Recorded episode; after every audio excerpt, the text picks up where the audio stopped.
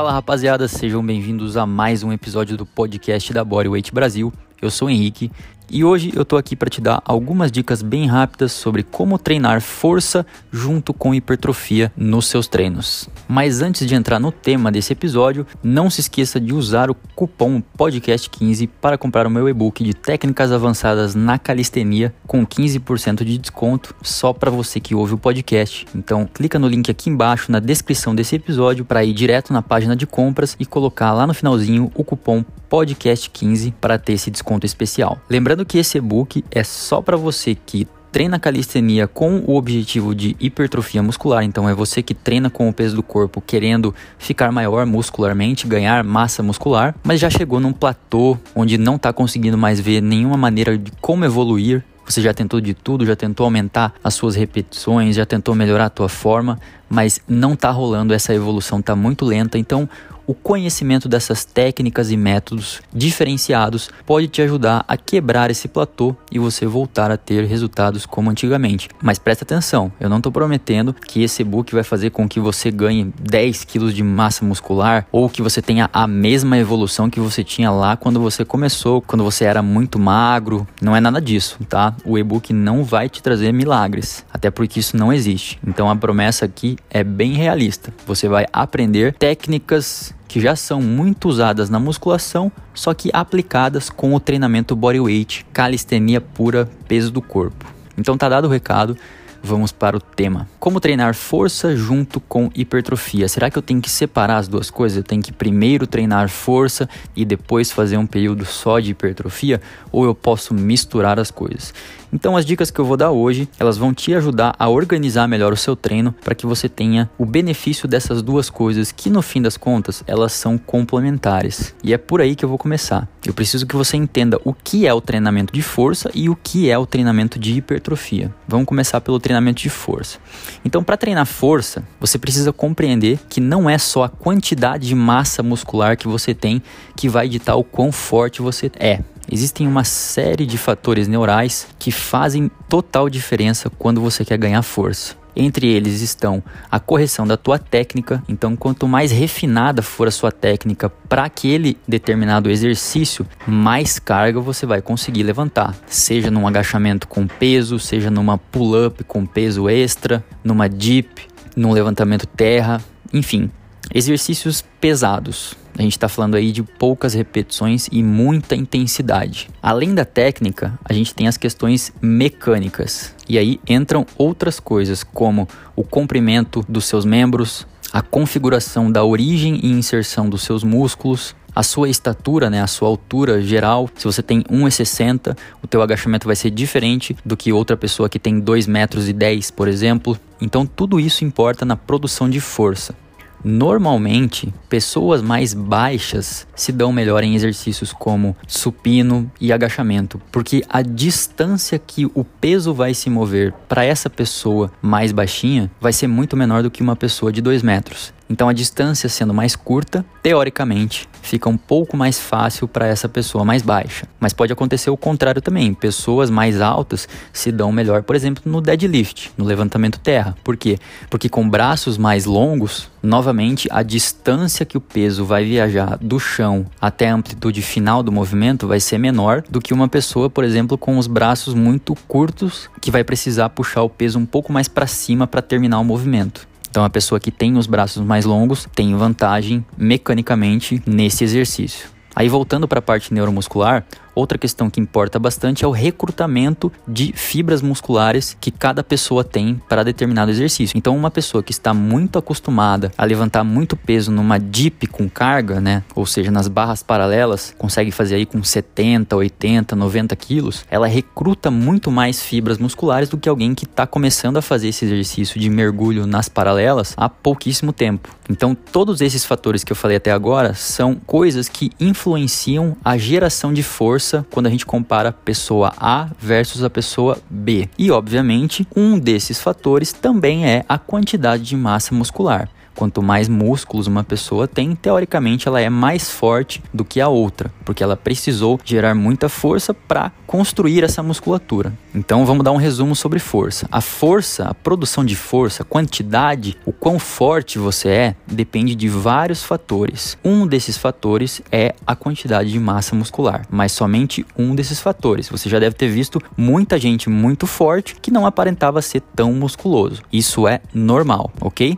Pois bem, agora vamos falar de treino. O treino de força, normalmente, ele é muito conhecido por ser baixas repetições, porque você não sustenta um volume muito alto de repetições com uma carga elevada. O descanso normalmente é bem longo, coisa de mais de 2, 3 minutos, dependendo do exercício. Se você fizer um terra, por exemplo, muito pesado, o descanso pode chegar a 4, 5, 6 minutos tranquilamente, porque você gastou muita energia naquela série específica, principalmente se for uma repetição máxima, então uma carga de 100% do teu RM. Vai precisar descansar, não tem como. Já a frequência semanal e o volume de séries ele varia um pouco, então não tem uma regra muito específica. As coisas mais comuns são realmente o tempo de descanso e o número de repetições. Porém, o treinamento de força ele é muito mais complexo do que o treinamento para hipertrofia. E é aí que vem a periodização que eu já falei em outros episódios aqui. Inclusive no episódio passado que eu fiz com o Gabriel Martins, ele estava explicando justamente um modelo de periodização que se chama método conjugado.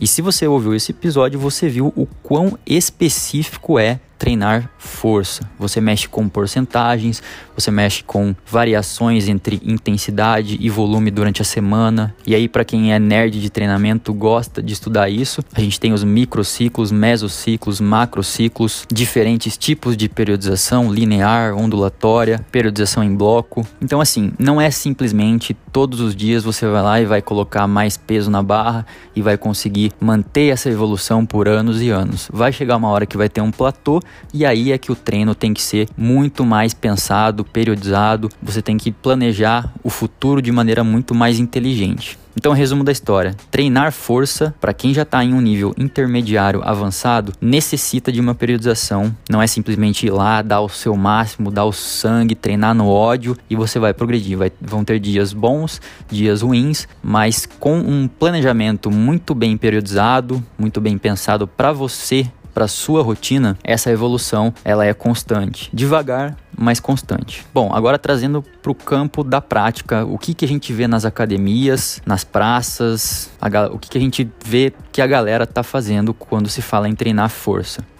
Normalmente a galera treina força de uma maneira muito aleatória. Se você não está treinando com um personal trainer ou com alguém que entende do assunto te acompanhando, provavelmente vai chegar um momento da tua jornada de treinos que as coisas vão ser muito aleatórias. Hoje eu sinto que eu consigo levantar esse essa carga na barra, vou lá, levanto, não consegui levantar, falhei, e assim você vai tentando, sempre tentando aumentar um pezinho, aumentar uma repetição e você ganha força de fato. A gente vê as pessoas ganhando força na academia, mas talvez de maneira muito lenta, pouquíssimo otimizada do que poderia ser o ideal para todo mundo. E normalmente as pessoas não treinam força nas academias. É muito difícil você ver alguém fazendo toda uma preparação para fazer duas, três repetições, descansar, recuperar, focar naquele exercício e repetir e anotar. Cara, é muito difícil praticamente eu nunca vi alguém levar um caderninho de treino, um diário onde anota a PSE que usou, né, a percepção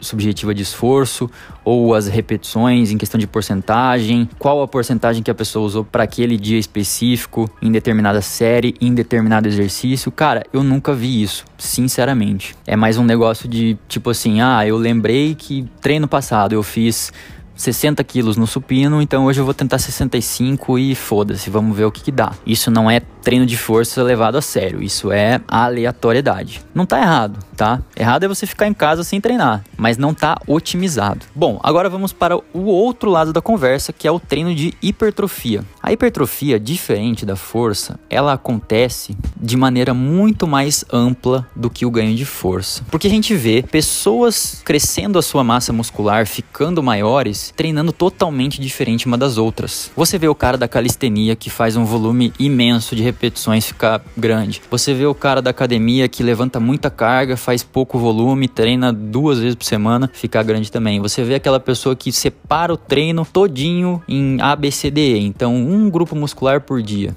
Tem um dia de braço, tem um dia de peito, tem outro de ombro, enfim. E também tem resultado bom. Então a gente consegue entender que a hipertrofia nada mais é do que um estímulo. As maneiras de alcançar a hipertrofia, se a gente for falar do campo científico, a gente ainda não consegue dizer 100% o que, que acontece para que ocorra a hipertrofia, mas a gente tem algumas ideias bem formuladas. A maneira de treinar que a gente tem mais certeza que gera hipertrofia é através da progressão, ou seja, quanto mais forte você ficar, quanto mais carga você levantar ao longo do tempo, mais a sua musculatura vai sentir necessidade de crescer para que suporte novas cargas mais pesadas e assim por diante. Então, progressão de cargas é a primeira alternativa para você que quer hipertrofiar. Outros dois caminhos que já são muito bem conhecidos, a galera faz muito, talvez sejam os caminhos que a galera mais faça nas academias, porque enfim, é o treinamento bem comum pros bodybuilders, né, pros fisiculturistas, é o que a gente mais vê, que são os mecanismos de fadiga muscular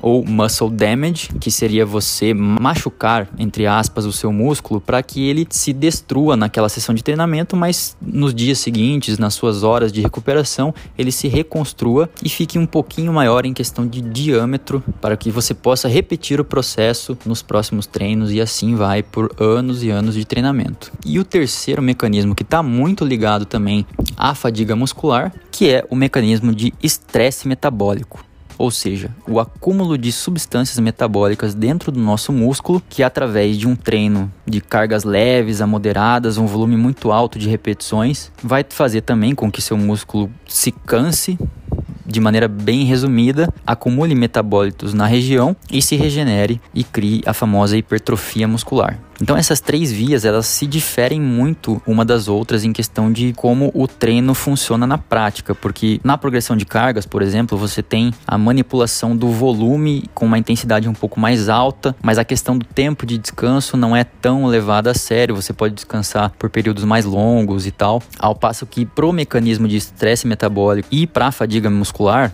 que são os outros dois, o tempo de descanso mais reduzido, ele é muito presente. E as repetições também são altas. Você pode pegar, por exemplo, no YouTube e ver fisiculturistas treinando, você vai ver que na maioria dos casos, eles treinam por um volume alto de repetições, mais de 8, 12 repetições, uma carga que não é a máxima deles, está longe de ser a máxima deles, porque enfim, eles não estão tão preocupados em ganhar força, mas sim em acumular volume e sair com aquele pump do treino. Gente, isso eu tô resumindo muito. Então, a ideia aqui não é, um, não é te dar uma aula totalmente científica sobre os mecanismos de hipertrofia, os mecanismos de ganho de força. Isso aí você senta e lê artigo, lê livros, que vai ser muito melhor do que você ouvir esse episódio. É como se eu tivesse só resumindo um resumo, tá? O que eu tô falando aqui é muito básico e muito simplificado, só para que você entenda da onde vem a hipertrofia e da onde vem o ganho de força. Muito bem. Então a gente viu que ganho de força ele tem que ser muito específico. A gente fala de cargas altas, descanso longo. A hipertrofia já é um negócio um pouco mais aberto, mais amplo. Você pode treinar um estilo A e ter hipertrofia, você pode treinar um estilo B totalmente diferente do A e também ter hipertrofia. Você pode treinar crossfit e ter hipertrofia, você pode treinar musculação e ter hipertrofia,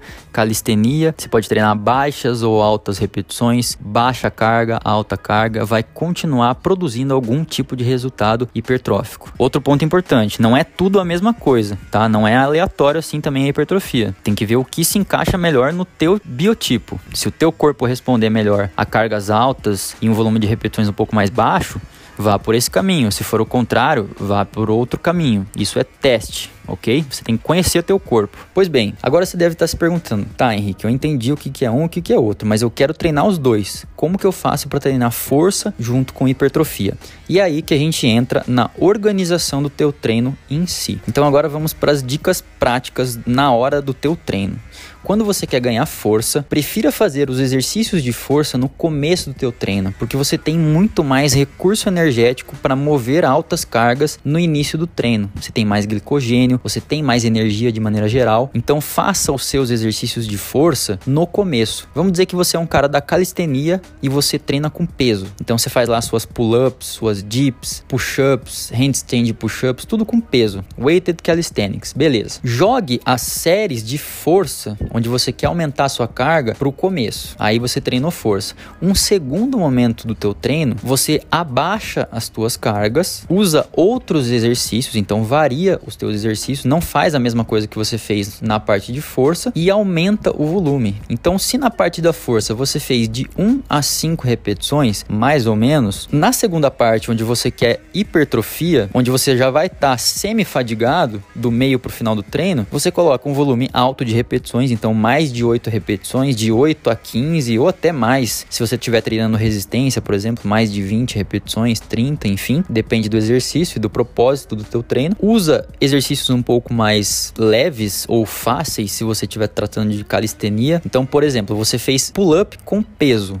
na parte inicial de força. O que, que você vai fazer na parte de hipertrofia? Pode ser uma remada nas argolas, pode ser uma chin-up, que é a pull-up com pegada supinada, só com o peso do teu corpo. Você pode fazer, por exemplo, uma rosca bíceps nas argolas ou até com halteres, se você treinar de maneira híbrida na academia, para focar um pouco mais nos bíceps. Enfim, você fez o seu exercício de força na primeira parte e depois você concluiu o seu treino de hipertrofia com exercícios um pouco mais fáceis, uma carga carga um pouco mais leve, um volume mais alto, até que você chegue no final do teu treino com os músculos cansados. Não é todo tipo de treino, todo estilo de treino que você precisa sair necessariamente com dor no músculo tá? Hoje em dia, do meu, o meu treino ele não tá focado para isso, por exemplo. Eu não saio do meu treino com bíceps dolorido, minhas costas doloridas, e isso não significa que eu não vou ter hipertrofia, tá? São coisas diferentes. A falha muscular é um estilo de treino ou de levar uma série até a falha, é uma maneira de fazer com que seu músculo cresça, mas não é a única. Vamos pegar outro exemplo agora para quem treina só na academia, musculação tradicional. É o seu dia de pernas. O que, que você faz? Você pega o agachamento livre ou ou qualquer outro tipo de exercício que você queira progredir as cargas. Então, primeiro momento de força, vamos lembrar, agachamento livre, carga, 3 a 5 repetições, às vezes uma, duas, enfim, repetições baixas.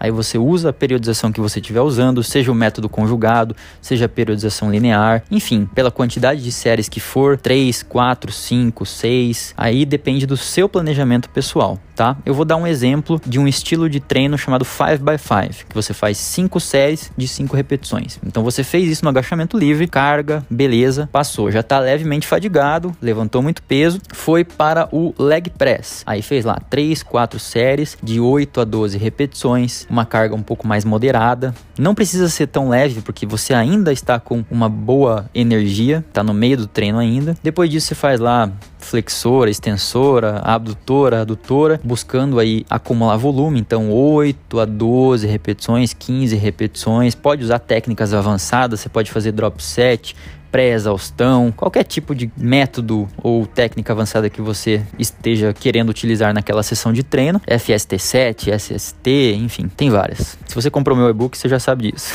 e você finaliza ali o seu treino com essas repetições mais altas, a musculatura um pouco mais fadigada, você não precisa mover tanta carga no final e pronto. Estimulou força no começo, hipertrofia do começo ao fim e desse modo você treinou força e hipertrofia. O que, que é um cenário não otimizado na minha visão. Você trocar, você inverter esses papéis treinar primeiro hipertrofia, então fadiga muscular, chegar até a falha na, nas máquinas, por exemplo, adutora, abdutora, extensora, flexora, leg press, Smith, enfim. A gente está falando de um treino de pernas, tá? Imagine isso. Treino de pernas na academia. Você fez todo esse volume no começo e no final você quer fazer um 5 de 5 no agachamento livre com carga alta. Vai conseguir? Não vai. Vai evoluir a carga desse jeito? Não tem como, você já está treinando cansado. A não ser que seu objetivo seja esse: pegar altas cargas em uma situação extremamente fadigada. Não estou dizendo que isso está errado. Isso pode ser um objetivo. Mas se você está buscando força e hipertrofia ao mesmo tempo, você só